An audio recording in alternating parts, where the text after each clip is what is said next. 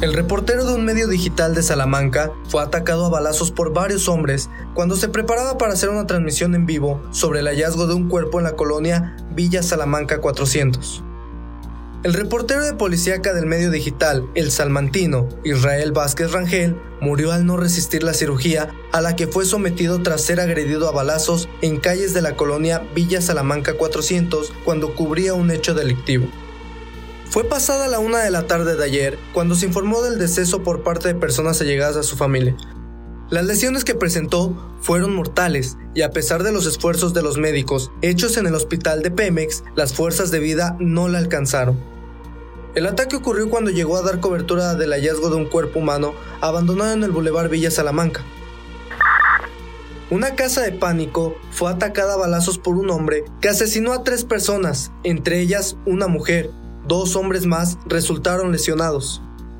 Los hechos ocurrieron minutos antes de las 3 de la tarde de ayer en la calle 8 de la colonia Flores Magón. Úrsula de aproximadamente 60 años, el Chore, Quique, el Quecas y el Winnie, como fueron identificados por algunos vecinos, se encontraban en el lugar utilizada como casa de pánico cuando un hombre llegó en una camioneta Nissan Frontier gris y disparó contra las personas para posteriormente huir del lugar.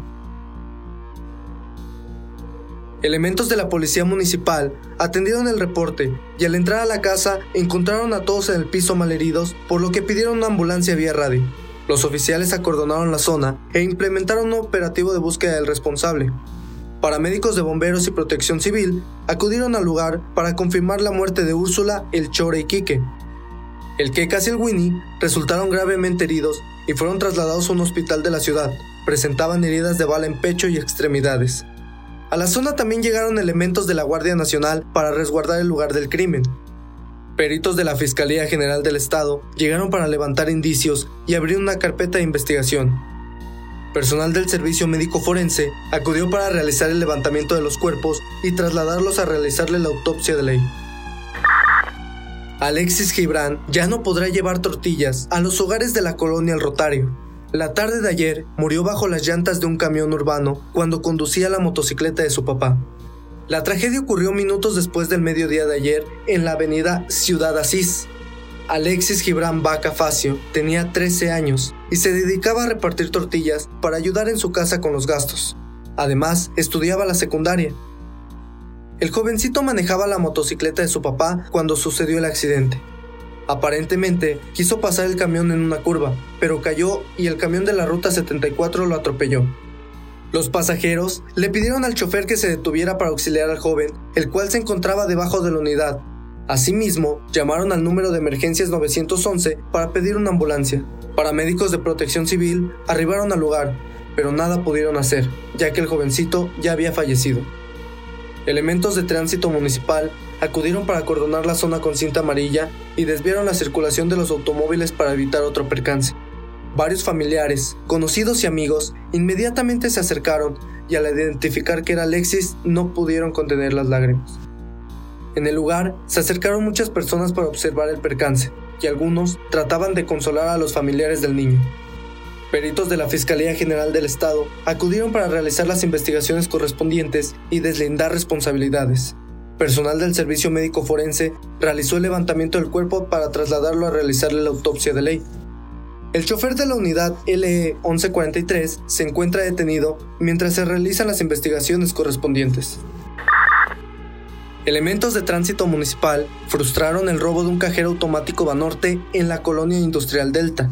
En el enfrentamiento, resultó lesionado en el pecho el agente José Francisco, el cual ya se encuentra estable de salud. El intento de asalto fue minutos antes de las 6 de la mañana de ayer. Varios hombres en diferentes vehículos trataron de arrancar un cajero de la sucursal Banorte. Una alarma se activó y elementos de tránsito acudieron y se encontraron con hombres arrancando un cajero con un camión de carga. Los elementos de la unidad 050 trataron de detenerlos por lo que fueron atacados a balazos, y los agentes repelieron la agresión. El oficial que viajaba del lado de la puerta del copiloto recibió un impacto de bala en el pecho.